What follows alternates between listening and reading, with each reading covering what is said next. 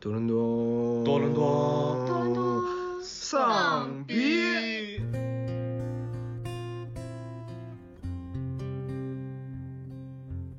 价我想交朋友都说我保暖思淫欲，我在多伦多这么多年，很很多朋友认识，到最后都不知道叫什么名字。但是有的时候为了那个 security check，你会去 LinkedIn 上搜一下他是不是一个真的人。南京市民李先生北美后援会。对于我们这一种内向的人，又不怎么喜欢主动给人发信息的，得等外向的人来领养我们一。会儿去大瀑布看脱衣舞吧，然后赢得了所有人的齐声赞同。但是我上去了之后，我就硬着头皮读，然后我就觉得全场都沉默了。就我的我的身体就不应该出现在这个房间里。他们真的就是二十四小时一直在玩，完全不休息。他说他是洗钱的，哦，洗钱。然后我说我是银行。一天只能 like 五个人，然后 like 完之后要回答三个问题。有一个 case competition，你有没有兴趣参加？他说我是上一届的冠军啊。因为其实你跟他们本地人的社交圈没有任何的重合，嗯所以你即使出的丑，也没有人认识你。然后还有在车上有违禁物品被发现的，你长得特别像我前男友，我的那个前男友在两年前车祸死了。我的社交能量就只有那么一点。其实有些人他可能很小的时候涉入了这个行业，他很难再去回头。Hello，大家好，欢迎大家收听新一期的多伦多丧逼，我是现在还有点饿的 John，。我是有点醉的 Sasha，我是完全不醉的 Bella。我是没怎么喝的老王，啊，今天这个感觉就是，好像之前在两个月前我们就说过一回，最近这个因为气候反常，然后在三月的时候我们就说过一回，感觉现在多伦多已经一秒入夏了。但是现在我要再说一遍，感觉多伦多又一秒入夏。你们有没有觉得今天特别的燥热？是稍微有点热，稍微有点热，没到燥。其其今他今天很奇怪，就是那个气温其实挺低的，但是太阳晒的地方都热的不行，然后一太阳一没有了，然后就又冷，因为风很大。嗯，我是我是感觉我今天一早上起来在家的时候就有那种燥热的感觉，就感觉心里一直就是有一种火，然后按耐不住的。就是这个火是什么呢？就是一个一个想要社交的火，这好像就强行把话题拐到了社交。就是反正我我的意思就是说，其实我们今天想要聊的一个话题，然后又 Q 到了这个十六型人格的这个东西。然后目前在座的四位主播有三个爱，一个 E，然后据说那个 E 还说自己转成了爱，所以就变成了四个四位社恐。然后我们就想聊一聊这个在多伦多如何社交，如何扩展社交圈，如何能交到朋友。因为我相信这个问题对于社牛来说就不是问题，对吧？嗯，就我觉得对于社牛来说，想交朋友简直太容易，但对于社恐来说，交朋友真的是一个特别难的事儿。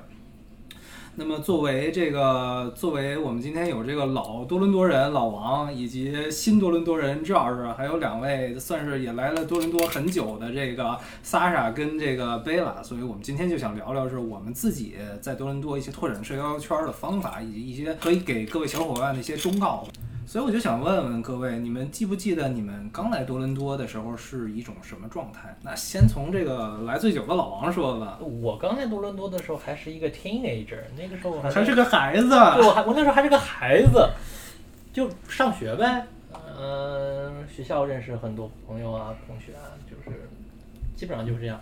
除此之外，好像也就没有什么社交了。那个时候生活比较固定嘛，每天那个两点一线，呃，每天做什么都很确定。早上起来去上学，下午放学回家，周末偶尔出去玩儿，都没有说什么，都没有说什么有什么社交的空间，应该说时间吧，嗯，并不是说真的没时间，只不过就是说真的没有什么必要。而且那时候穷啊，穷学生一个，你说能干什么呢？多伦多，嗯，可能有些人也不知道，尤其是住在当上的朋友们，你在北面住没有车，相当于没有腿，去任何地方都要靠走路或者坐坐公交车。多伦多的公交车太痛苦了，根本就是可以说是赶不上的。嗯，那个所以说那个时候的社交圈就真的就局限于学校，偶尔说是能在学校外面认识一些朋友，那都是别的学校的，就是自己的朋友认识的别的学校的人，然后很少很少大家。嗯，再后来高中的时候开始有朋友开车了，然后什么的就稍微远一点儿就出去玩，认识更多人，但也基本上都是学生。那个时候，嗯，很少认识外面的人。嗯，刚来的时候差不多就是这个样子。但我觉得在学校一般大家也没有什么特别大欲望去认识外面的人。就你上学那会儿，你会去就你的 social 是在学校内，还是说你也要再去学校外面去认识人？都是校内啊。对，都是校内，这不是很正常吗？对啊，对，哎，那你你觉得呢，贝拉？你因为是来多伦多最晚的一个，你算是来这边工作是吧？我是疫情期间，然后研究生毕业之后到多伦多找工作。你来这边的时候，社交是是一种什么感觉呢？刚来多伦多的时候，就是首先我在多伦多是没有什么朋友和家人的，就是一个人没有认识谁，然后自己过来的。然后当时就觉得，那你肯定是要主动去 approach 去交新的朋友嘛。当时还就挺有交朋友的欲望的。对嗯，嗯，所以你是更多的是工作上认识的伙伴呢，还是你会从一些其他什么渠道去拓展自己的社交圈儿？工作上是认识不到什么伙伴的，因为就基本上老板或者同事都没有见过。那肯定就是 after 工作之后去主动去认识一些朋友。对，嗯，萨莎呢？因为我觉得一般来说，就是我知道那个老王跟贝拉都算是很早就来北美这边的，可能不是加拿大，但是很早就来北美这边，无论是上学呀还是怎样的。然后萨莎跟我应该都算是我们在国内待过一段时间吧，然后再来来加拿大这边上上学，无论读书还是怎样。你觉得国内跟国外的这种社交有没有什么区别呢？我觉得主要还是观念会有一些不一样吧。像我自己的情况呢，是在这边读了四年大学，我跟 Bella 情况有点像，我是当时大学本科毕业了之后，从伦敦搬到了多伦多，然后当时的情况也比较。特殊吧，因为其实搬到多伦多的主要目的是想在北这个本地找一份工作，这样子。对，然后，呃，那个时候其实刚搬来之后，就全身心都是在找工作上，也没有说想要这个社交的欲望特别强。然后真正要想要开始社交，还是等到工作了之后才有这么一个想法，因为想等自己的这个生活在一定稳定的基础上面，才有这种精神追求嘛，对不对？哇，你这个他说的这个就是比较高级的说法。然后一般情况下，别人评价我想交朋友，都说我保暖思淫欲。不过 anyway，就是说，我是觉得是这样，就是对于社恐来说，或者说对于内向型人格的人来说，其实社交的需求倒不是那么大。反正就是我一般来说会会有这种感觉，就是说我如果有朋友更好，但是如果没有朋友的话，我自个儿一个人在家待着也会挺高兴的。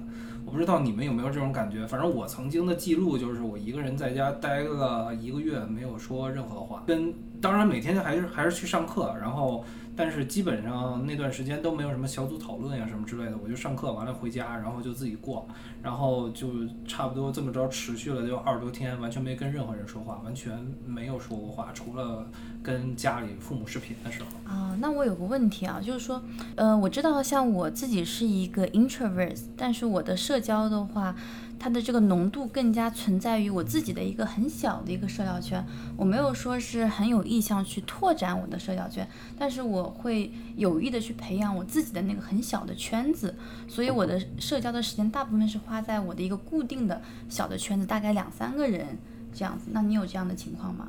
因为我的社交圈其实被打断过很多次，就是第一的是我以前在国内很努力培养的社交圈，我来了加拿大以后就全都不复存在了。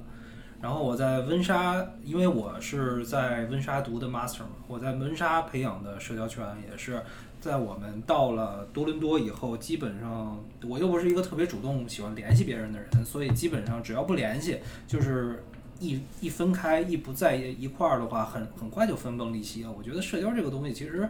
你如果不经常交流，是非常脆弱的，就被打破的。而且尤其像像我这种社恐的人，我可能会想说去发个消息，问个问问一下，你最近怎么样啊？挺好的。一般情况下就是说，我这字儿都打好了，我会在手机里哆嗦五分钟，就是不发出去。后来想这个太矫情了吧，然后我就就给删了，就属于这样。我基本上很少主动去联系别人，所以我个人觉得，其实就是来刚来社交，呃，刚刚来多伦多社交的困难，主要就是。第一就是之前的人脉完全用不上了，对，之前的朋友完全不复存在了。第二的话就是说迈出第一步，其实对于社恐来说特别的难，我个人是这种感觉。呃，然后刚才听完你们说的，我觉得其实，在北美这边儿或者在多伦多这边儿，就是拓展社交圈，一般情况就三个，无非就三个类型嘛。第一就是你的校友，就是同学会呀，或者你的同学呀，怎样怎样的。嗯然后第二就是工友，就是可能就是贝拉没有这种感觉，但是我确实在我工作的时候交到了几个朋友，因为同事嘛，天天抬头不见低头见，比女朋友、比老婆见的还勤，所以就是无形中跟他们培养了一些友谊，可能这个胜似友情，然后低于爱情的那种关系吧。Anyway，然后第三，我发现特别有趣的一点就是说。我在我刚来多伦多的时候，就像像像刚才我说的，是有一些这种社交困难，但是你一旦迈出了那一步以后，就一发不可收拾。我就发现第三个类型就是同好会，然后什么兴趣小组这种东西，我觉得是特别容易交到朋友的一个媒介。我刚来多伦多的时候，就曾经是加入了很多很多的群，微信无论是微信群、豆瓣群还是什么群，就比如有那种看 live 的群，然后有那种 K K 歌 K 友的群，然后还有喝酒群，然后还有一些文艺的活动群，然后还有一个什么南京市民李先生北美后援会，有这个群，有这个群。反正基本上，我觉得就是说，社交这种东西，可能就是这三个形式吧。然后，但是对于我们这些毕竟不是二代移民，都是从这个国内过来的人来说，就是你一旦来到了多伦多以后，其实你之前的社交圈就完全，反正对于我来说完全无法保持了。我不知道你们有没有这种感觉，就是一来到多伦多，之前老的社交圈就直接不复存在了。我觉得就是就当然，因为基本上你要去跟一个人开展什么活动，一般都是能。线下面对面的去交流比较好嘛，所以你非物理距离上你没有办法了嘛，所以有些活动你就没办法进行了。其实其实很，你刚才说什么社恐什么的，按照很多人的标准，我们这根本不叫社恐啊。你看我们现在四个人也不太，以前好，我和周哥除外，就是就是大家以前也没有很熟悉，然后能现在能坐在一起来聊聊天什么的，这对于社恐来讲是不可想象的事情，所以说。就没有说真的到恐怖恐惧的程度了，对吧？对我更更正一下，我现在跟他也没特别熟。是啊，不对，我现在和他也没有特别熟，也就认识几年而已。就认识几年，我现在其实还不知道他全名叫什么。对呀，也不知道彼此的姓名。哎，这个倒是蛮正常的。我在多伦多这么多年，很很多朋友认识，到最后都不知道叫什么名字。如果哦，就是起外号都开始就是叫外号，或者是叫那个英文名字，蛮常见的。这是这是一个常态，就是大部分大部分的人就是在这边，好像大部分的朋友我都是知道英文名，我不知道中文名。对对对对对。但是有的时候为了那个 security check，你会去 LinkedIn 上 搜一下他是不是一个真的人。为什么会 check 这个东西？就是在 dating app 上面认识的吗？就就陌生人，你可这是这是一个方法。不，你这交朋友还得 background check。呀呀，然后就知道哦，这个人真名叫这个哦。这个 background 在这儿上学，那个上的名字都是英文名啊。我没有查过你。当然啦，我就是说嘛，我我也是，我在另个 LinkedIn 上也是英文名。对对。然后说说到这个，就想起一个很有意思的事儿。大家这个大家抬爱都叫我周哥，其实我叫赵老师，所以大家都以为我姓周呢。其实我不姓周，我也在节目里澄清一下，我姓段。姓段，我不姓周。虽然大家叫我周哥，我不姓周。姓段的周哥。对，姓段的周哥可以的。就是从社交上来讲，其实你们有没有感觉，在读书的时候交朋友会更容易？不知道是不是因为就是可能读书的时候大家更单纯一点儿，然后或者说是。呃，每天就是共共同的做这种 project，然后每天抬头不见低头见的会更亲密一点，然后反倒是工作了以后，感觉社交会更困难。对，其实我觉得我有同感，因为在上学的时候，比如说大家都修一门课的话，那你每个星期其实都有见面的一个固定的频率，所以的话，大家可能就会。根据这个时间一起去更新一下日常啊，然后去聊一些自己的事情啊，然后所产生的这么一个呃友谊吧，就是它其实因为有固定的时间在那里，但是我们工作了之后呢，就特别是像去年疫情嘛，work from home 了，那其实你。如果是说呃想在工作上面交交朋友的话，那其实也很难。但是你自己私人的朋友的话，如果说是因为你知道像多伦多这边，我个人感觉啊，他这个朋友的流动量，就是流动量还有这个流动率还是挺高的。嗯。然后我们在呃因为 COVID 的缘故，没有办法经常的在线下见面的话，其实很容易就有个疏离。那我们只能在网上面聊。那对于我们这一种内向的人，又不怎么喜欢主动给人发信息的，那可能只得等外向的人来领养我们。领养这个词用的好像很好，一下说出了我的心声，也是。我觉得这是一点，就是说对于内向的人来说，我们不会主动的去发起一个社交活动，但是就是一个事情两面说嘛。就是因为现在 COVID 的情况在这边也稍微缓解了一些，然后包括天气也入夏了。我不知道你们几个的公司会不会有这种情况，就是这个 in person networking 的这个有这个东西又开始抬头了。这个对啊，这个太这个很尴尬的，我我们完全不想参加的东西。对我们已经有说是什么要要要 networking，然后什么是 barbecue 什么是六月底的某一个周四 完了，barbecue 了，完犊子了。哎呀，心情就十分复杂，就很不想去。然后我一看那个时间还好，因为我是周一周二上班，一看那时间，哎，是星期四，哎呀，行了行了，不用去了，就非常满足。太蛋疼了。对于我来说，就是因为我我这边的情况比较特殊嘛，我是在一个这种类似于外包公司工作，然后我们的客户是 TD，所以也就是说我的，所以我的 in person event 是加倍的。嗯，我们公司有 in person，然后 TD 那边也有 in person event，然后两边的 manager 都住知道我住在 downtown，然后所有的活动都组织在 downtown，所以我就没法拒绝了。嗯对，之前那个之前的这种 social event，从年初到现在，我们大概已经有过三四次了。前三次我都拒绝了，现在已经没有理由了，全身上下的病我都已经说了一遍了，所以这次非去不可了。是，所以这个东西也弄得我特别焦虑。我觉得一方面是有活动，有线上的活动，可能我们参加会比较这种社社恐来说参加会比较困难。然后还有一方面是对于社恐来说，线下活动真的特别尴尬。线下活动很尴尬。那个其实你说社恐或者也好，内向也好，我我觉得我自认是一个比较内向，相对来说内向的人。啊，很多我的朋友会觉得你也是个自称内向，但是呢，呃，就是我跟朋友之间就比较能聊得开，就已经是朋友关系的话，我就是那个外向的那个人。但是如果是陌生的人之间去交流或者交往，我就不太行，这就导致，例如说我之前去参加 conference 啊什么的，然后他都有那种 networking event，就是你白天参加各种 conference，然后晚上就有那个酒会，然后大家就端着酒杯，穿着西服，然后在那里喝酒吃饭，然后聊天。这个时候呢，你就有 networking 的任务，公司给你的任务，你要去和别人交流，你要去和呃那些 provider，你要去和那些客户那些去去去聊天，就很痛苦。就我就属于端着酒杯全程低头，然后走路一圈儿一圈的绕，也没有办法跟人打交道。像像你这这就类似于你说那种公司的那种强制要求，也不算是半强制要求你来参加一个 in person 的 social event，就挺不友好的。但是呃，我后来我一共去了两三次 conference，我最后一次去的时候，就就成功就是零的突破，什么意思？变成了一呃，对，就变成了 E。我发现秘诀就是先喝它几，啊，喝了之后呢，就比较 chill 一点。对，就比较 chill 一点，然后就能聊。还有一点就是，呃，我有点这个中老年妇男妇女之友的这么一个状态。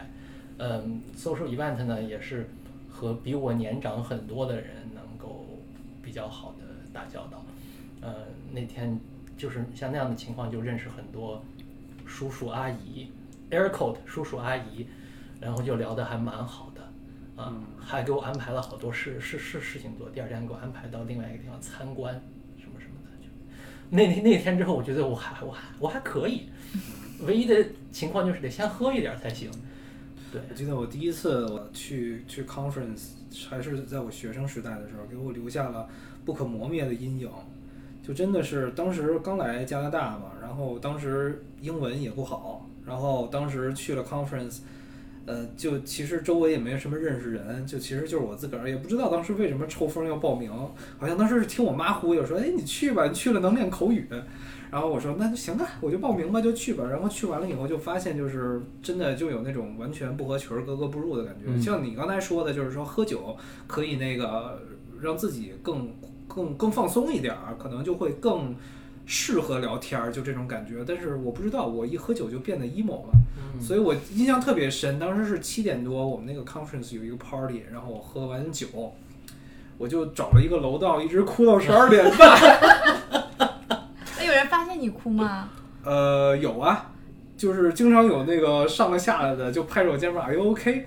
呃，super OK。你哭的点是什么呢？我不知道，就感觉太委屈了。有可能，就哦就可能我我现在回想起来，就感觉我吃饱了撑了，我为什么要来这种这种 conference 跟这种不熟悉的人去聊天儿啊？我完全不想聊，我现在就想回家，就是这种感觉。然后从此以后，我大概有我大概有五年左右的时间没有再参加过任何 networking，就是一点儿都不想委屈自己。完全不想委屈自己，完全不想跟陌生人聊天儿。反正我觉得是这样。然后后来就是因为工作的关系，也不得不参加一些，他感觉就对好多了，还是成熟了吧？对对，可能还就是成熟了，因为像周哥说的这个，我上学的时候也有这样的 event，你也哭啊。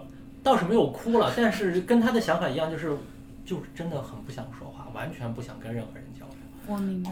十分抱怨自己为什么来了就不应该来，就 我的我的身体就不应该出现在这个房间里面，就就这样子这样子的感觉。但真的就是年龄大了一些之后，也可能是脸皮厚了，就觉得还行。我觉得是，就是年纪大了，确实我们俩就越来越不要脸了。是的，对，平时我跟他接触的过程中，我们彼此都能感觉到自己就是那个不要脸的人。对，对，我其实你说的这个我有同感。当时我在大学的时候，就因为我们之前讲到有兴趣的原因，他可能会去交一些这个呃兴趣相投的朋友嘛。当时我在大学的时候，呃，有段时间我好像对戏剧还是挺感兴趣的。当时他们有一个 audition，就说是哈姆雷特的一个戏剧，然后他们是要招人，对吧？但是你知道，像这一种戏剧的话，它很多都是古文，嗯，那我们其实作为一个留学生来说，我们很难说一下子去理解到它。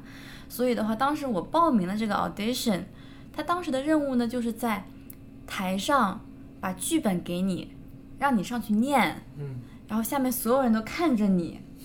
后来我当时进了那个房间之后，就是有很多很多很多人，但是我想算了，我既然来都来了，对吧？就是饺子都点了，也不差这个醋了。然后我就我就上台了，因为当时那个呃古文的这个英语里面的一些词，它可能是用一种古法的那种拼法，但我真的是不会读。但是我上去了之后，我就硬着头皮读，然后我就觉得全场都沉默了，我当时就感觉我不应该出现在这儿。对，我我就我觉得，如果是我的话，我应该不会委屈自己去读了，我可能上上来会念一首屈原。对我如果是我的话，看到是这个情况，转头就走了，对，肯定的。我觉得，我就我觉得我干过这件事情，所以说你能够当时能够克服自己，然后站在台上去读，已经是很了不起了。其实我觉得这个也是，就是我们留学生的一个好处，因为其实你跟他们本地人的社交圈都没有任何的重合，嗯，所以你即使出了丑，也没有人认识你对吧？哦，说到这个，其实我我我一直是觉得，就是 networking，它是其实在我的印象里是有两类 networking，然后一类就是我们刚才说的这种很正规的、很正经的，然后就是这种工作侧重点更多的这种 networking，然后就会让我们这个拿拿脚抠出三室一厅的那种特别尬的一种，然后还有一种就是那种我感觉我玩不起的 networking，因为之前我。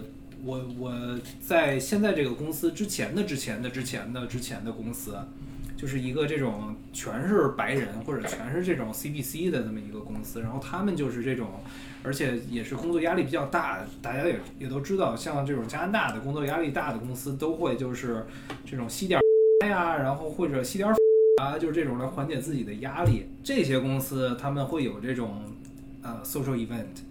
然后我记得当时我的那个公司是一个房地产公司，在每年三月到四月的时候，他会组织我们去拉斯维加斯 social event。然后我当时这个就称自己这个身体微恙没敢去，因为之前跟他们圣诞节还有新年的年会，我曾经见识他们玩的有多疯。所以后来我就说，我感觉我应该 handle 不了。他们就属于那种可能七点多开始的 social event，然后他们那个当时的 invitation 上面写的是十二点结束，不过一般情况下八点半左右，周围的人就已经全都醉倒了，然后厕所里全是在吸麻的，就是那种感觉。然后经常就是会发现，我曾经还发现就是我的 manager（ 括弧男性）跟我另外一个组的 manager 女性，然后他们完了以后第二轮会在家里搞那种群 party。然后我当时就说，这这个可能是稍微有点儿这个不太符合我们东方的价值观吧，所以我就觉得又，我我这个东西又太疯了，我又没法儿特别特别好的去融入这个你们公。司名字叫什么？你想去吗？没有，就问问。那我和周哥有类似的经历。你别说，这还真就是这个工作的时间长之后，嗯会公司在而而且会在小一点的公司会遇见的情况。对 OK，啊，我们那是一个 telemarketing 的公司，嗯也是，但是倒是没有那么有钱去拉斯维加斯。呃，老板倒是之前说是啊，今年业绩好，我们去 cruise，但是呢，他就是吹吹牛逼的那种。但是我们后面有去，呃，一个人家 house party 啊，也有有在外面那个那种夜店啊，类似那样的地方玩儿什么的。呃，我记得那次在外面玩儿，那是一个 arcade，就是玩那种游戏机的地方那次。我们去了十四五个人，周六去的还是周日去？好像是周六去的。周一的时候就有三四个人没来，什么原因没来呢？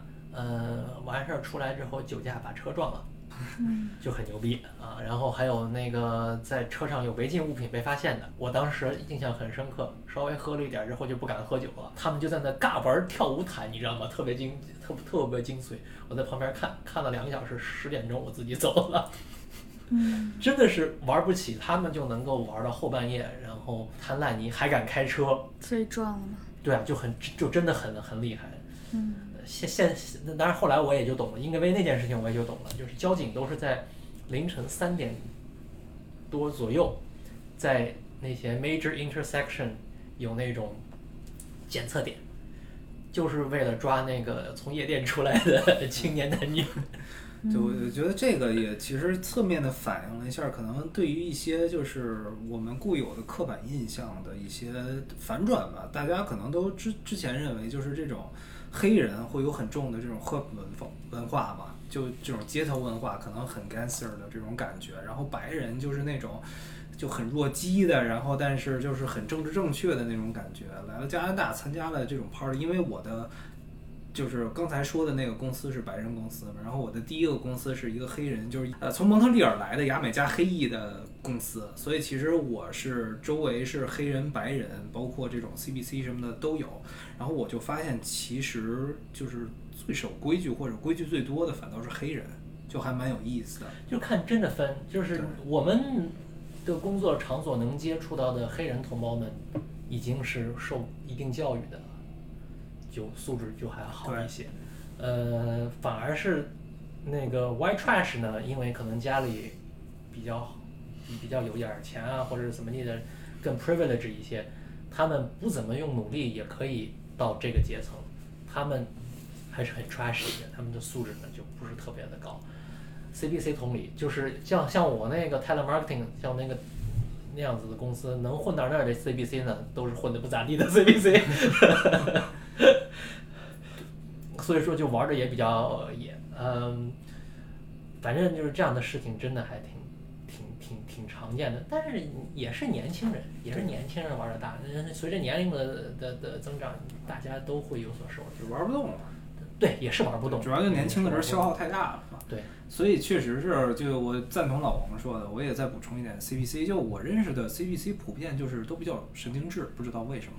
什么类型的神经质呢？就是会会是那种，比如工作的工作着工作，然后遇到那种可能不顺心的事儿，就把键盘摔了，然后就在那儿嚎，就是英文的脏话嘛，然后紧接着就摔了键盘，直接就走了，然后给我们所有人发发那种长长的 email，然后痛斥我们每一个人，就是痛斥我们每一个人，说我在绝望的时候你为什么不帮我一下？说这个公司就是垃圾，就就这种，然后过了三天以后自己又回来了，然后为自己的这种错误道歉，就感觉是我认识类似于这样的呃同事吧，就是 CBC 大概有两三个，你觉得这是什么原因呢？为什么他们会这样子？没敢深交，呃，我我就我我我大概知道，我大概知道，因为小时候有这样一起长大的那个同学嘛，家里压力给的比较大，嗯，什么类型的压力？就是因为华人呐、中国人的家长啊，对孩子的期望啊，包括管束还是比较多的。多数人，大多数人都能够正常的发展，都能够克服这样子的压力，来自家庭压力，就是学习的压力呀、包括对你平时 behavior 方面的要求啊这样的，呃，比较讲究呃管教吧，对吧？但是，一旦说你接受不了，那些人接受不不了，那他们对此的反应就很大，嗯，他们就呃会呃，就像周哥说的，就精神上会会会会压力比较大，那这种应该去看 therapy 啊。肯定都看，对。哦肯再看。我觉得，我觉得感觉可能就是有点那种，就比如考上清清华北大，然后最后结果最后 end up with 一个特别小的公司，挣特别微薄的收入，他的心理就不平衡。肯定有这样的我。觉得有可能是这样，我认识的几个都是这个背景。然后刚才说的那个人，其实，呃，就我曾经也想推荐他去看心理医生的，但是后来在我跳槽以后，过了两年，我再去查他的时候，发现他已经自杀了。对，所以他是很严重的对对，那种心理那种很很多人就是就是，你想你想中国人，咱们说中国人小时候家庭成长起来，说家里对你的期期望值，对不对？是什么样子的？嗯华人大概对基本上都是类似这样的一个状态。对，那你因为各种各样的原因，你达不到那个期望的时候，你的那个心理压力就非常大。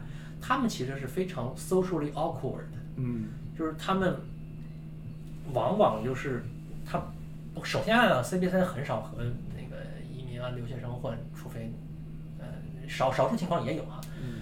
嗯嗯，多数是喜欢咱们自自己有一群人玩，或者是跟其他组也一起玩那样子的，嗯，但是呢，又因为家庭的原因呢，有有有融入上又有点问题，和和和和其他组也那样融入有点问题，最后要么你会看 CBC，要么都很好，就是各个方面，就是工作呀、学习啊都很好，要么就非常的 trashy，就 就属于就就就有点崩溃。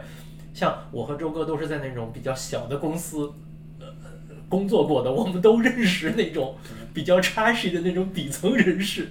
那那里，你如果遇到 C C C B C 那样的 C B C 的话，那就一定是最 trashy 的 C B C。就很极端，对。但是后来我们跳槽到大公司以后，就认识的 C B C 都非常正常，对对对就甚至非常的激，就是我的我激的意思就是非常的奋进，对，就是对就是 hustle culture，就非常讲究 hustle culture。对对对对，特别特别的努力，比说实在的，比我们知道的国内那些什么九九六都努力。那九九六呢，还是有强迫性质，他们是属于自愿九九六，嗯自愿试十六，自愿试十七，对。那真的非常厉害。就是刚才也说了，这个我们对这个黑人朋友的一些可能文化差异，然后白人朋友的一些这种偏见，还有这个 CBC 的一些偏见。但是我发现很有意思，就是说对于印度朋友来说，好像没有什么不一样，就是 stereotype 是怎么样，就还是怎么样。差不多。咱们可以具体一点儿吧，就是说你们有没有在社交的过程中认识一些很奇葩的案例，或者一些很奇葩的类型？对对对，我可以，我可以，我可以先起个头儿吧。就刚才既然说到了印度朋友，那我就说印度人吧。然后我是就是有几个类型的这种社交的人，我是很劝退的。就只要是发现有这种迹象，我就直接就劝退了。然后其中我教的一些，因为因为学校的关系吧，我在温莎最最大的两类人就是华人跟印度人，所以当时在上学的时候交了很多印度朋友。然后后来很大部分的印度人都来了多伦多，所以我们还持续着有这个交集。然后我就跟他们出去玩的时候，发现有一点就是说，印度人体力真他妈好。然后我我印象特别深，因为我在刚来的时候，差不多一六一七年的时候，特别喜欢去 camping。然后当时找，当时我在这边其实不认识什么华人，朋友都是印度人，所以当时就是我我我我们一块儿出去 camping，跟印度人比较多。然后我发现印度人就有一个特点，就是国内的九九六对于他们来说都不不算什么，他们连玩儿的时候都是零零七，这个我就有点受不了了。就是比如说那个我们到了一个地方，白天可能我们七点出发，然后到到那个景点大概是十二点左右，从十二点到六点我们一直在爬山或者一直在 hiking，然后六点开始准备食材，然后七点开始喝酒，一直喝到第二天的十二点，然后十二点完了以后，他们他们还想 clubbing，当然那个周围也没 clubing 了，所以就自己放着那个小小音响在那蹦蹦蹦蹦蹦，然后一直蹦蹦到第二天早上八点准备早饭。然后我说，然后我跟他玩了两轮以后，我就说你们不睡觉吗？就是他们真的就是二十四小时一直在玩，完全不休息，很很震撼。我说原来印度人的体质都这么好吗？跟我跟他们当时出去过两回，然后我感觉我自己老了十岁，对人的消耗太大了。印度人的体力太好了，而且他们就其实也不是特别能喝，但是他们就是可以一直喝。就真的是那个所谓的这叫什么来着？无终止喝，反正还还挺奇妙的。就你如果想减肥呀，或者什么，你如果想去折磨自己呢，你就跟跟跟跟印度人一块玩，他们有有着用不完的精力。但是很明显的一点就是，最近两年他们开始颓了。我感觉可能就是因为在二十岁左右的时候，他们对自己的消耗太大。其实我室友就是印度，对他其实是前两个星期刚刚搬进来的。然后我当然也跟他聊过一些天，他就说。她其实是一个怎么说呢？她其实已经工作了也蛮久，她大概三将近四十了，是一个印度女人。然后她给我身上最 impressive 的点是，她作为一个来自印度的一个女人，她非常的独立，非常的摩登。怎么说呢？就比如说，她说她在印度家那边，她其实是今年订婚的，但是那个婚房当配是她自己付的。Mortgage 的 monthly pay 呢，也是她自己付的，就相当于她老公入赘，你知道吗？那不是印度女的不结婚不要给彩礼吗？那是家里面给的，但是她自己可以赚那一定的钱。然后是好厉害。她她也是一个公司的 IT consultant，也是一个 manager。然后她也挺就是有自己的个性的，又有纹身，又有旗钉，对吧？就是她是一个比较摩登的印度女人。嗯。我就我就我觉得这个我倒是也碰到过挺多的。我是觉得这个如果真的说到印度文化的时时候，可能跟种姓制有关。就我碰到的所有，就像是你刚才说的这个类型的印度女性，基本都是从新德里来的。新德里。基本都是从新德里来的。然后她就是属于那个城市就比较开放，而且基本上能出国的，呃，无论是男性女性吧，其实家庭条件都还挺好的。就是我我的意思是，又能出国，然后。又混的还挺好的，基本都是这个背景对，就听我室友说，其实他们印度有很多的不同的 community。他说他来自于那一个就是女强男弱的 community，所以他这种形象在他们的 community 里面算是一个很正常的形象。对，但结婚的话，他还是要给男方加很就是一些礼物啊什么，就是说女方会在婚礼里面承担更多的费用。啊，对。现代主义女性，对呀，这个这个我真的是没有想到。那我再分享一个，就是我的一些印度同事的事情。就是我其实，呃，在我们这个部门里面，我今年的时候认识了一个印度的男同事吧。就我们在休息的时候也会聊天儿。就他其实是说，就从他的跟我的交流中能感觉到，他是来自于一个印度比较殷实的一个家庭。他说他的父亲是 engineer。母亲也是，就上过大学的，就是那种 well educated 的那种家庭，对。然后他的那个 family，就即使是在，呃，社社会阶级比较中高层的一个阶段，还是会有家庭的婚姻的这种联姻的情况发生。嗯。所以他说，他今年二月份的时候，家里本来给他介绍了一个女孩子。但他由于他还在这份工作上工作，所以他觉得他应该把现在的注意力放在事业上面，所以他就把这个 offer 给拒绝了。然后他想找到他人生的真爱。好吧。对，我觉得觉得这个还挺哇，那这个算是相当的先进了，因为我我基本上认识的就是一半一半吧，我基本认识有一半的印度朋友都是包办婚姻。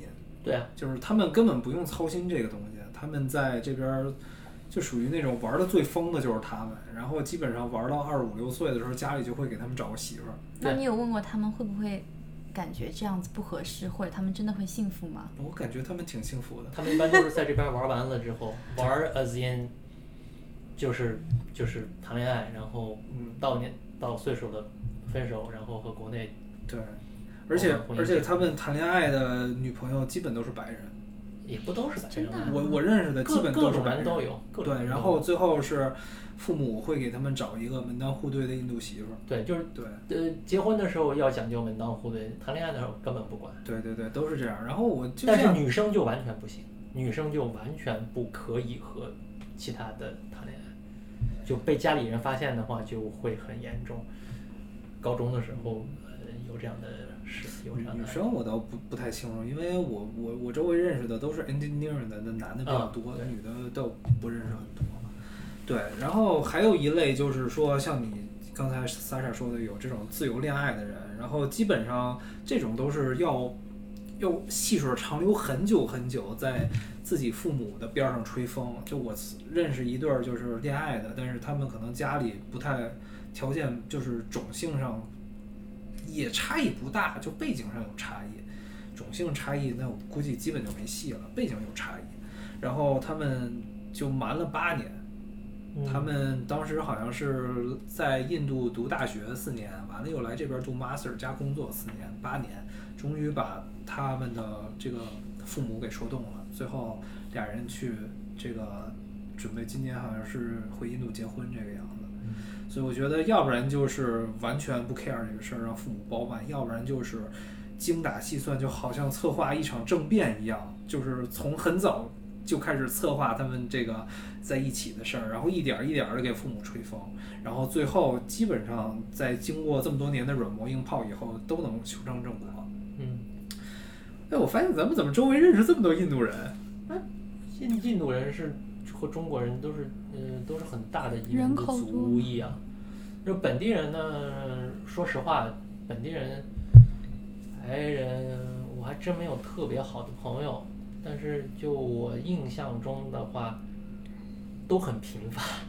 我没有认识那种特别能玩儿的白人的朋友，我白人朋友基本上都是大学的时候的，然后我也是学 engineer 的，就属于一个个比比我还努力，比我努力多了。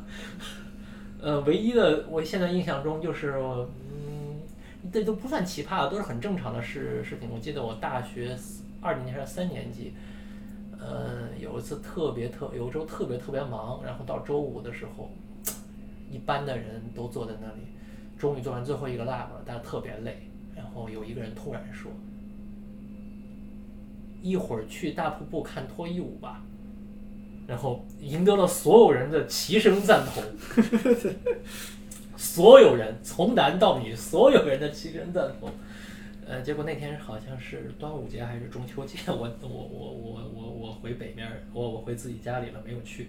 我觉得就是那一次之后，我就错失了和他们交朋友的最后机会。嗯，这个事儿，这个事儿我好像也也曾经碰到过。当时就是去蒙特利尔那边，然后也是有一个有一个有一个同学男同学提议要不要去看脱衣舞，然后一呼百应，然后基本上当时一个团的这个男生跟女生都去了，然后对于我来说不太友好的就是我们不光只能进女脱衣舞舞厅，还要满足一些女性的要求进男脱衣舞厅，然后这个对于我来说就很煎熬了，对一个直男来说就比较煎熬了，但是确实好像也有这种事发生。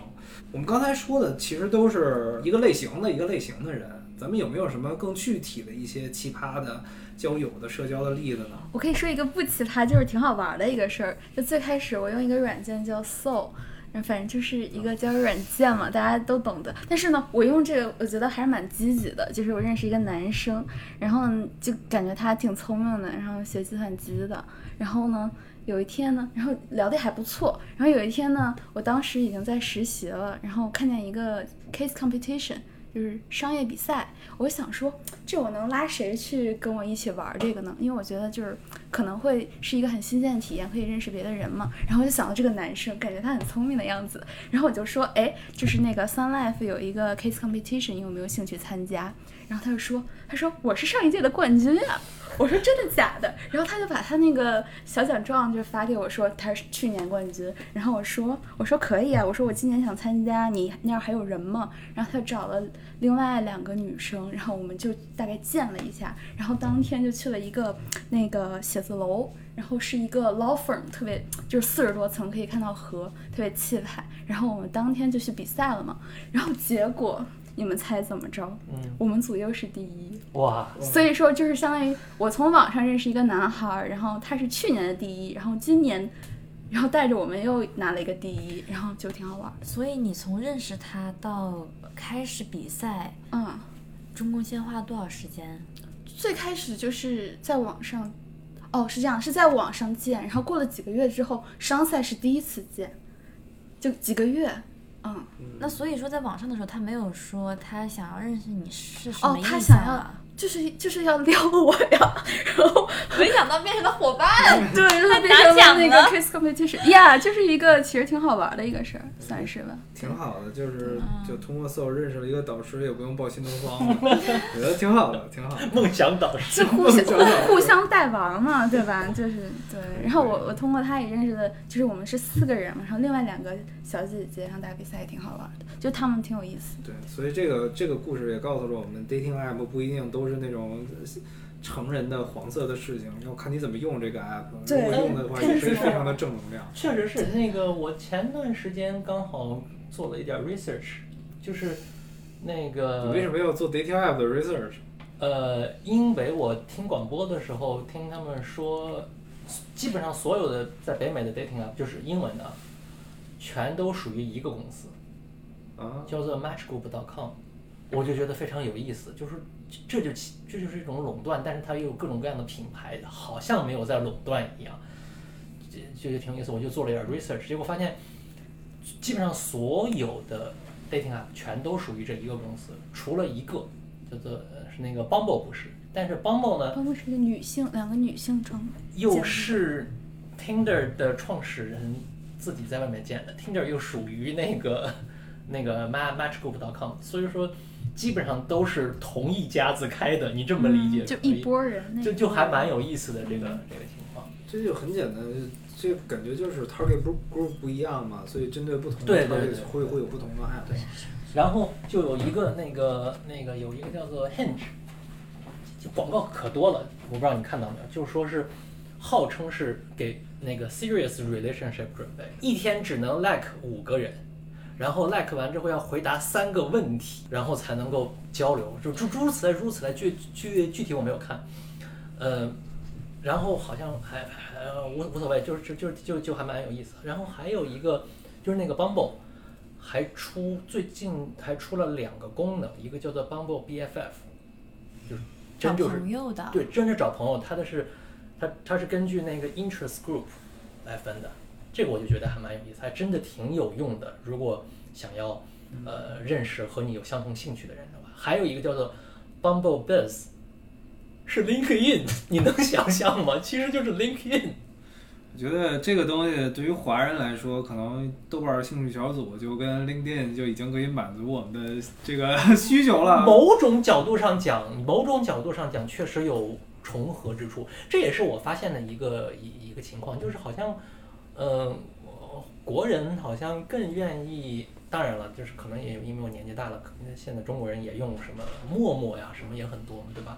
呃，那个可能都落伍了。早落伍了。对，现在就是那个 so 啊什么的，具具体我不懂了，呃，但是好像中国人交朋友好像还是更喜欢以同样的兴趣啊，以同样的这个爱好作为这个切切入点。嗯，哎，那我有个问题啊，因为你刚刚说到有些 app 它会根据兴趣去做 match，那你觉得真的可以在这种 app 上面找到朋友吗？嗯，且不论是不是根据兴趣找到 match，呃，就哪怕说是 geolocation，就是传统的那种 matchmaking 的话，就我所知，我身边的朋友有三对儿，其中一对儿已经结婚了，还有一对儿爱情长跑三年，还还有一对儿最近一块儿买了房，准备结婚，就也会有 serious relationship，这个完全用什么 app 呀？他们 OKCupid、Bumble、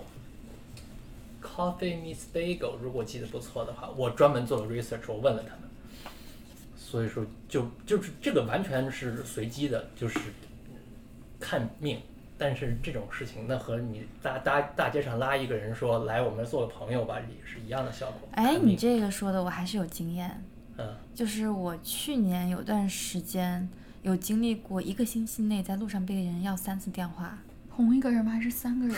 同一个人，你觉得同一个人有可能？哦，三个如果是同一个人的话，他现在就这个故事就这么简单。我给你们讲一个变态啊，哦，三个人。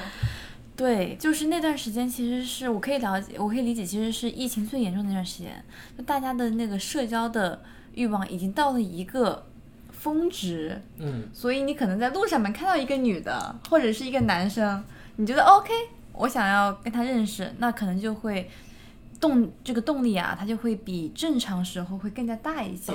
所以我觉得这个可能是当时被要三次电话的一个可能性吧。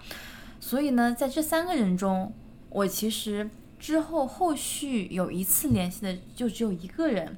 事情帅吗事情是可能因为他第一个 first come first？OK，OK 是这样，就是当时是在地铁站里面，然后当时有一个人他就是过来说，哦，I like your style，就是 something like that，、然后我就这边就是在地铁里面跟他聊了几句吧，就感觉这个人看上去挺朴实的，然后对，然后后来在我下站之前。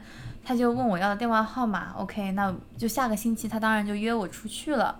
那出去我们干嘛了呢？就首先这个人的背景我跟大家介绍一下啊，他说他是个俄罗斯人，对，就是打扮也比较的淳朴，这样 OK 然后他的 family 也是在这边，对。然后后来我们当时是我记得月份是十二月份，就非常的寒冷，然后他还约我在外面走路，嗯，就是你知道多伦多这种天气，本身就是那种？可能是因为他是俄罗斯人，并不觉得冷吧。对，有这方面可能性。金尼科夫特家了吗？然后呢，我们去买了那个奶茶，嗯，呃，买完之后呢，反正就是在四处闲逛嘛，他就一直在跟我说他以前的一些旅行的一些经历啊什么的。但是其实我对我来说，我当时就是一个心态，就是只是想要就是社交讲讲话，因为当时确实是憋了很久了。对，其实我觉得当时的 quality 对我来说已经没有那么重要了，我只是想要讲讲话。需要一个人类，对，只是需要一个活。人。对，就这些我觉得都在还好，但是到最后的时候，我今天晚上回家，他当时送我到我的公寓楼下，他说：“那我下次还能不能约你出去？”因为其实我对他并没有一些什么 special feelings。嗯，他就是个人而已。对，然后后来他晚上回回去的时候又给我发信息说：“那我下次能约你出去吗？”然后我就当时说：“啊，我觉得像我们现在这样的话，还是做朋友会比较好。”其实就相当于是间接拒绝了他，对吧？然后奇葩的事情就来了，他突然说：“那你能不能给我 email transfer，就是我们北美这边的一个转钱的一种方式，转他点钱？”他一开始问我要了八块钱，因为我当时想的是，因为今天我们买的奶茶是他付的钱，所以他可能是想把这笔钱要回来，因为我们两个人已经没有之后的可能性了，他想把这笔钱要回来。那我想 OK 呀、那我说那你把邮箱给我，对吧？那我就把钱转给他了。然后没有想到第二天他又给我发消息，他说你能不能转我十块钱？我就问他 why，他说因为疫情的缘故。他打的那个 part time 的那个时间变少了，所以他需要一点钱。他说，The next time I will bring you something good。网络乞丐 You，got to run. You got to run really fast. 网络乞丐，对，然后我就是，我就我就问他，我说你觉得，就兄弟，你觉得我是你的钱包吗？对吧？他说没有没有，他说下次我会给你买一些好的东西的，什么什么什么的。我你说我会信这种话吗？我当然不会信了。然后我就把他拉黑了，我就觉得就因为那件事情就稍微有点长见识了。就我觉得有些人他真的是就是来你不知道他的 condition 是什么。对，然后你不知道他到底的目的是什么。嗯对，，OK，就是人和人还真的是太不一样了。你在不同的地方都能遇到，你在同一个地方能遇到各种各样不一样的人，不能因为说是，呃，这是一个什么样子的地方，就一棍子打死说这这这样的人都不 OK。是，其实也是看他跟你相处的那个目的是什么样子。因为就我刚刚提到是说那一星期有三个人问我要嘛，所以有了第一个阴影之后，第二个人约我出去，我就不出去了，我怕再被坑钱，你知道吧？所以第二个人来约我的时候，我就直接跟他说我的 COVID 了。其实那个北美的话，像这种搭讪啊，这种蛮多的，就是就是很正常。而且在路上面，我觉得特别多。就是去年还有夏天的时候，我当时记得我下楼买了一，就是拿了一个外卖，然后我抽了一根烟，然后我抽烟抽完之后，有一个人就过来了。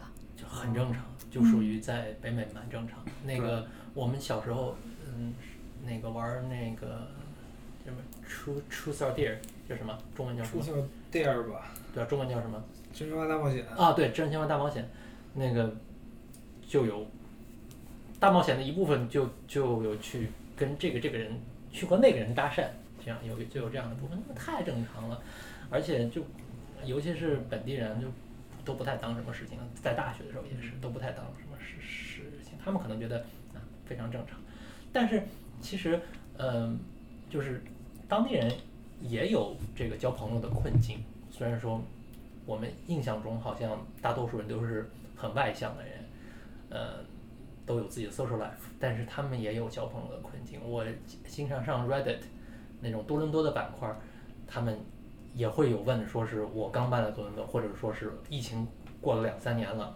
我现在需要一些 social life，有什么方法来认识新的朋友？就下面人也会说啊，有什么样的方法，就大大家就分享，就有点像在当年的贴吧，你在你城市的贴吧发了一个帖是？我想认识新的朋友，然后下面人家会回复说怎么怎么认识朋友，或者说哎我这里有有什么什么地方的呃活动，你你愿不愿意来这个样子这个样子，就他们也有这样的 concern，并不说只有说是中国人，或者说并不说只有是这个内向的人。说到这个，我觉得就你们说的可能都是加拿大本地人，或者加拿大俄罗斯人，或者加拿大印度人等等。我是我我也遇到过类似的情况，但是更多的是在微信上，然后是这种华人，就还还蛮有意思的。经常会有的时候会收到好友申请，然后就说那个。就莫名其妙的，也不知道是哪儿来的，就会说谁谁谁叉叉叉介绍我认识你的，然后感觉就特别像杀猪盘，然后曾经也是看过几个头像比较好看的，也接受过，然后聊了聊，发现又不是杀猪盘，就还挺有意思的。然后这类我觉得就是分成两个吧，一个是典型的杀猪盘型，还有一个典型的就是非杀猪盘型。然后对杀猪盘型就很简单嘛，就是加完了你这个杀猪盘的话，当然也不光是华人了，然后这个外国人也有，就是 Facebook 上加我或者微信上加我，完了以后就死乞白赖非要跟我视频。我说我为什么要跟你视频？嗯就没没有没有没有那啥，然后基本上就是过了俩仨月，看我不回的话，也会就偶尔诈尸问问你还好吗？这个我就手里缺点钱，或者说我有一个项目，你要不要投资呀？就那种，这就是典型的杀猪盘。然后还有那种目的不明的，就感觉可能纯是跟你聊天的那种，就加加完了你好友以后，然后就会说你长得特别像我前男友，也是搞音乐的是吧？你长得特别像我前男友，还还遇到过一个更奇葩的，就是你长得特别像我前男友，然后我的那个前男友在两年前车祸死了。我说你不用跟我说这么细，你咒我死干嘛呀？反正就会会会有这种人。然后有的时候我觉得就是说，可能虽然说话不好听，但长得还挺好看的，我就会加他，然后稍微聊一下，然后看看他是不是一种新的新型的杀猪盘这样。然后后来发现也不是，就我感觉这种人就是真的是寂寞，就是想找人聊天儿。所以你有线下见面吗？没有，没敢。差点见没见成，对，差点见没见成。说不定还会见。我对我刚才说的这个加我好友的，我重申一遍，男的女的都有，不光是女性，也有男性。多伦多是一个非常开放的城市，对对，多伦多是一个非常非常开放包容开放的城市，所以这个同性恋的朋友们非常欢迎大家来多伦多，尤其是我们家附近那个 Church Street，就是对同性恋的基友们的天堂。Anyway，那我们带入下一个话题，就是说，那我们到底应该怎么样去认识朋友呢？不说北美的一些社交媒介吧，就是从这个华人咱们经常用的社交媒介里，我个人认为，在这边的话，豆瓣儿的交友的这种怎么说呢？这种质量明显要比微信要高。为什么呢？微信的交友质量要明显要比微博要高，这是因为我在微信、微博跟豆瓣上都曾经试图过加加入不同的兴趣群，然后真的让我有收益的，基本全都是豆瓣的群。我在微信里曾经加过各种什么美食群啊什么之类的，但是我基本就不说话就退群了。然后微博上也不算加群吧，就会有那种个人，有的时候就是说我们聊天儿啊什么之类的，但感觉也都不太靠谱，感觉更像是那种就刚才说的杀猪盘型那种。然后，但是豆瓣儿上我加过几个小组，就确实是实实在在的给我带来的朋友。就比如说，我几个我们有一个我们有一个叫做一聪读书会的，我们有一个一聪读书会的豆瓣儿小组。咱能把这剪了吗？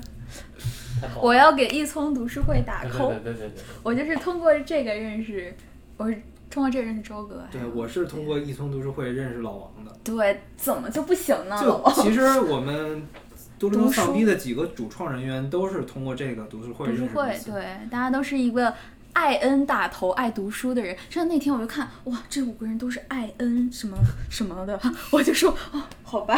然后大家都特别兴奋，对于大家就是感觉你们读的书很类似，然后看的剧也有点类似。对，所以又回到我刚才说的，就是确实是我认为，如果想在多伦多这边社交，最重要的还是根据自己的兴趣，兴趣，因为只有兴共同的兴趣会带来共同的话题。一般情况下，因为人类的社交、人类的交流基础就是语言嘛，你只有有共同的语言的时候，你才能更深入的去社交。嗯然后这个里边我又首推豆瓣儿，推豆吧。但是最近小红书很火嘛，我最近用了小红书，发现好像更有用。之前那个我我我我我们豆瓣儿的读书会总共也就二百多个人，然后前前阵子我在小红书看到一个帖子，有一个人说想参加一个读书会，然后把我拉进去，我发现两个礼拜一百六十多个人，所以我觉得可能现在这个小红书是一个更有效的这种。呃，如果你是想在多伦多这边儿去认识一些华人朋友的话，小红书可能会是一个更好的载体吧。嗯，你们还有没有什么其他的推荐？嗯，我觉得还有另外一种方式可以通过朋友，就是因为大家每个人其实都有不同的社交圈嘛，但是你可以通过朋友认识他的一些社交圈。就比如说我去年的时候，通过一个朋友就认识了一个 hiking 的一个 group，嗯，对，然后我们就去 hiking 了。嗯对，但是其实你说 hiking 它也可以算是一个爱好吧，那它说实话也不算是一个我自己本身的爱好，但是是一个我愿意去尝试的事情。就我可能会通过这些社交群去尝试一些我可能之前想过，但是我没有我不敢或者是没有时间去尝试这种的一些活动。就其实对于自己来说，也是打开自己的一些可能性吧，嗯对吧？其实刚才 Sarah 说这个就是很传统的社交的这个方式，嗯，嗯一直都是所谓社交，不就是朋友的朋友，不都是这么认识的吗？在有 Tinder 出现之前，人们认识人除了通过朋友的朋友这样的认识之外，不就是当街要电话吗？不就是这两种方式吗？那那那那很明显是通过朋友的朋友这样大家一起聚会认识，这样是最最最最常见，而且是经久不衰的。只不过是因为疫情，大家都不出来，这两三年的时间，确实很多人好像一下子都不会交朋友了，没有没有那个场所，没有那个时间，呃，没有那个状态去认识朋友，还还真的是挺值得玩味的。嗯，我觉得这是前提一，然后我我也说一个前提二吧，就是你通过熟人社交，前提是你得有朋友，你得先发展出一个，你才能有一对，堆，至少是是吧？发展出一个也行啊。对于我们这种 IN 的群体来说，对，确实这个交友比较难。反正对于我来说，我觉得就是更适合我的都是豆瓣儿这种东西。你我我的经验是，我会无差别的加很多我自己感兴趣的小团体，无论是读书啊，无论是 live 啊，无论是音乐，无论是 K 歌啊。然后我记得我我我当时想要社交的时候，我主动的加了五十多个群，这个有点50多个微夸张吧？然后从五十多个微信群里，我只筛出了一个群，真你有五十正交到了多个爱好吗？啊。对，我还有很多你们不知道的一面。对但是从这五十多个群里，我最后只筛出了读书群一个群，嗯，就是真正交到群朋友的只有那一个群。我和周哥有点类似，但是区别在于我没有加五十多个，我随机选择了一个，我觉得可能性最大的，然后成功了。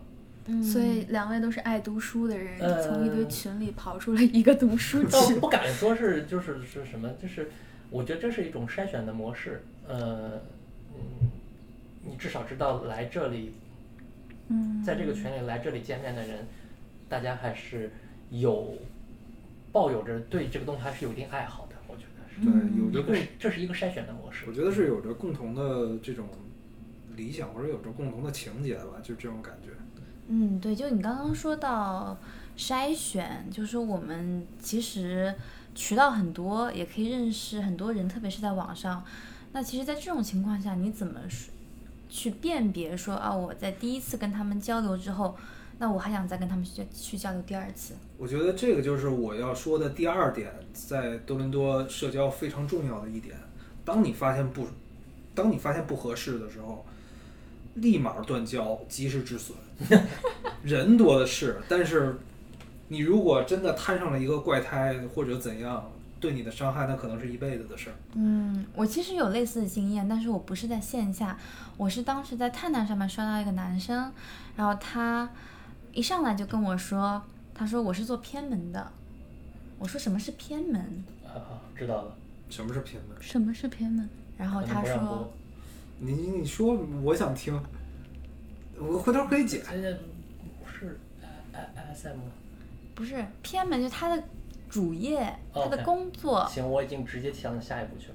没有，哦就是对他说他是偏门，拉皮条吗？不是，好吧。他说他是洗钱的，哦，洗钱。哦。然后我说我是银行的，猫子猫很厚子那种，所以我当时其实抱持一种非常好奇的心态，我想了解一下他们的流程，所以我当时大概花了两三个小时，我跟他通了一通电话，嗯。我们还能流程都过了一遍，对吧？我其实就是好奇。然后刚开始然后做了钱吧 case study 是吧？呀然后包括就除了他是怎么做这个事情的流程，包括他做这件事情的动机，包括他的家庭背景，包括他的一些人生的一些，对吧？就是一些曲曲折折的东西。其实我当时个人了解到，我觉得这是一个很残忍的事情，因为其实他的年龄比我小两岁，所以我就会觉得，对，就是我当时会觉得，其实有些人他可能很小的时候他就没走上涉入了这个行业，嗯他很难再去回头。所以我第二天就把他拉黑了，就是你刚刚说的，周哥刚刚说说的及时止损吧。对，其实这个及时止损不是说我很刻意的不想让他成为我社交圈的一部分，而是因为我想到这个人，我觉得是一件非常残忍的事情，就会让我心里非常的不适。嗯，我我我从另外一个角度来说，就是像我说的，我认识一些这种感觉心里有一些毛病的 CBC 吧。虽然有些是工作上的同事不得不去接触，但是如果我真的在我社交的时候发现这些人，我应该不会去跟他深入的交流。第一的话，我我是一个 精致的利己主义者，我我从来没有圣母心的时候，我我觉得我不会为了治愈一个人去投入我自己的很多时间，我觉得这是很重要的。我觉得交友的一个重要的一个点就是双方的投入。你如果当你觉得你在交友的过程中投入过大的时候，那就证明你们之间的这个关系是不对等、不合适的。那我觉得你就要及时止损，因为我觉得在交友的时候，你要把你自己的快乐摆在第一位。当你不快乐的时候，那你不必交这个朋友。对，对我我是这种感觉。其实我想到一点，嗯，多多少少有一点，是一，就是它还挺有意思的，就是真正想要再考虑说我要怎么去交友、怎么去社交的人，都会有这样的烦恼。对于那些特别容易就能够找到朋友的人来讲，他们从来就没有想过我要怎么去社交，就是这个问题就在他们那里就不存在。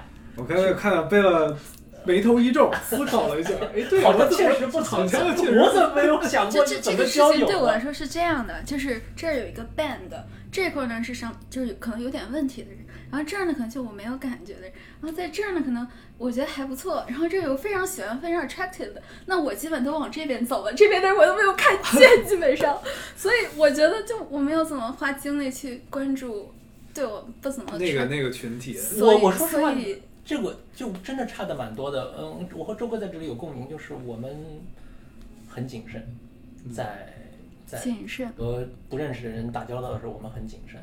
呃，如果说什么是呃 introvert，什么是内向，我觉得这个才是内向的关键。不是，我觉得不管，sorry，就不管内外，你都要谨慎啊，因为林子大什么鸟都有不是因为说是会遇到奇怪的人而谨慎，而是因为，呃，和别人交流，尤其是和不认识的人社交，是一个非常消耗、消耗能量的事情。我的社交能量就只有那么一点儿，我和不认识人交流，我我的能量条一下就空了。我不可能，因为我没有那么大的精力去去去做这样的事情。我会觉得我时间勉勉强自己去和别人打交道的话，是很痛苦的一件事情。这是我的感受。这这这也是我觉得这是 introvert 和 extrovert 最大的区别在这里。或者这也是就是对于一些社恐来说，在多伦多这边社交最大的困难吧。我个人的感觉是，随着年龄的增长，我对自己的社交手段更自信了。手是一个 skill set，是一个技能这。是这是一个技能，跟人聊天是一个技能。就我现在的感觉就是，自从办了电台以后，其实我主动跟别人交谈的次数变得比以前多很多，也主动认识了很多的人。但是在认识人的过程中，我觉得凭着我自己的经验，我可以有有这种有这种能力去判断一个人是否危险，或者一个人是否可以给我带来这种一个人是否值得交朋友，一个人是否不值得交朋友。这种我有了这种判断的能力，我觉得我在交友上就会更大胆一点，然后更游刃有余一点。呃，这是我个人的一个想法。就是说，你觉得你的 social 技能变强了之后，会让你变得更更开心吗？不会啊，不会，不会啊，因为只只会让我不开心的时候更少，这是并不会让我更开心。是是这样的，就它不会让我变得更开心，但是它会让我有更少的闲暇时间。嗯我在最开始的时候，我不愿意社交，但是大家也都知道，多伦多这个大农村，其实你工作也没多多忙，所以我有大把的这个工作以后的时间，我不知道怎么去怎么去消耗。但是现在，自从我有了我的电台，我有了我这个刚才说的读书会，然后我有了我现在的朋友，我有大把的时间可以去消耗在我自己的兴趣上，在在我我有大把的时间可以去交朋友。我觉得更多的是让我的生活变得更充裕了。当然了，生活变得更充裕，并没有让我更快乐，可能是更充裕，反倒是让我容易忘记那些不让我快乐的事情，所以约等于我更快乐。对啊，就是我说，就是并没有更快乐，但是不快乐变少。对但也是一个很好的平衡，对吧？那是肯定。是个积极的方向。对啊，对，所以提升技能，刚才说了这么多，咱们也聊了这么长了，那这么着吧，每一个人，呃，一句话或者两句话，说一下给现在听听听听节目的小伙伴们在多伦多这边社交一句建议，然后再加一个你自己推荐的平台吧。那我就先说吧，对于我来说，就是尽量去多的，呃，跟人聊天儿、跟人交谈，培养自己的这种交流技能，培养自己怎么去判断一个人是否可可交或者不可交。然后平台对于我来说，我还是推荐豆瓣儿吧。我个人认为，就是从兴趣角度出发，豆瓣还是一个最好的可以认识志同道合的人的这么一个平台吧。我可以下一个。就我有一个核心观点，就是说，基本上你自己是什么样的人，你会吸引到什么样的人。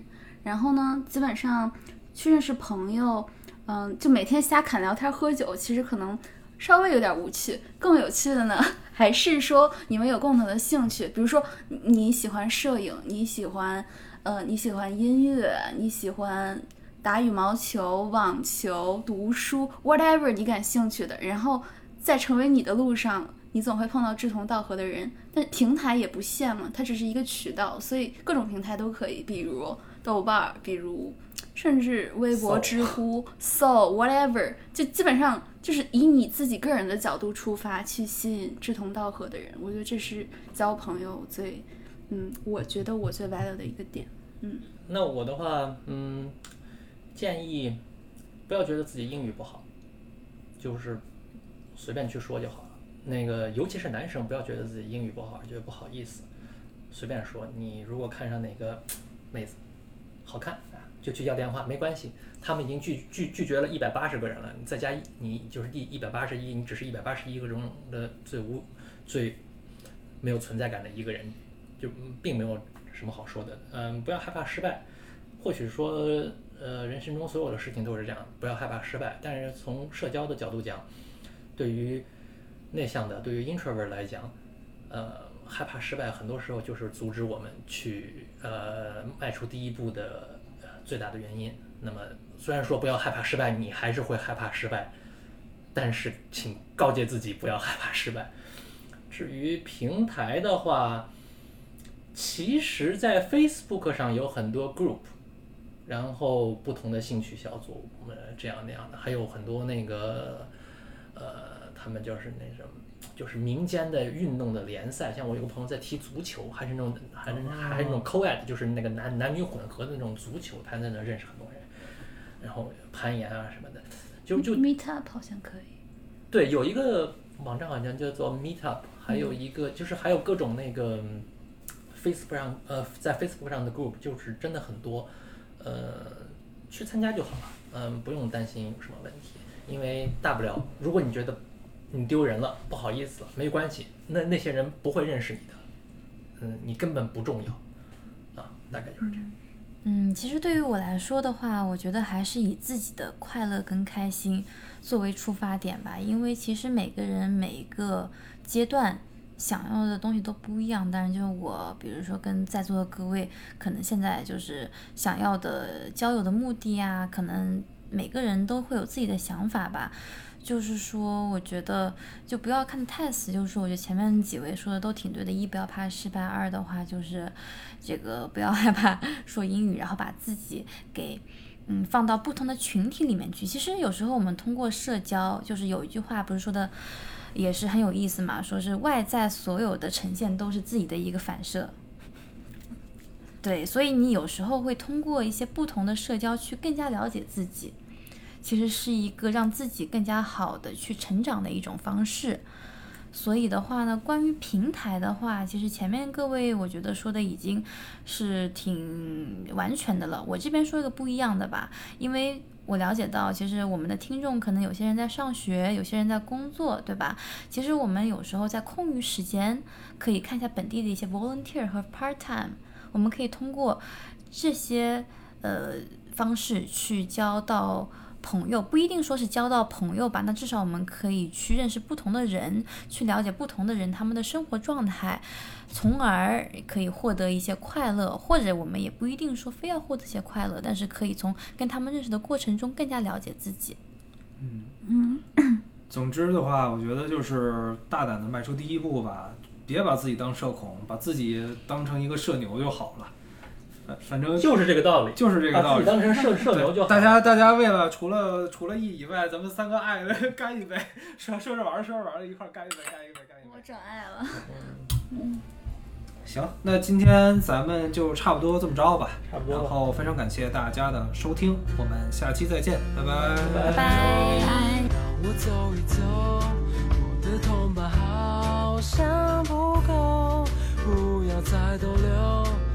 动的气球，怎么飞也飞不到你的左右。No，你眼里的动作，跟谁的眼睛里送一样的温柔，一样的问候，就像对我。